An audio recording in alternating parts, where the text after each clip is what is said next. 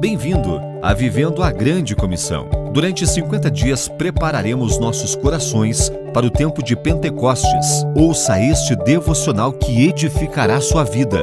Um oferecimento de Missões Nazarenas Internacionais, América do Sul.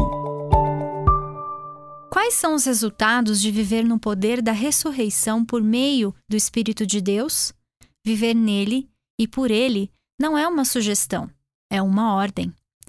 Paulo nos diz: se em vocês habita o Espírito daquele que ressuscitou Jesus dentre os mortos, esse mesmo que ressuscitou Cristo. Como cristãos, a ação e o imperativo de ser santo é viver por meio do Espírito e fazer morrer essas inclinações. O resultado será uma vida vitoriosa. Mas se vivermos segundo a carne, morreremos.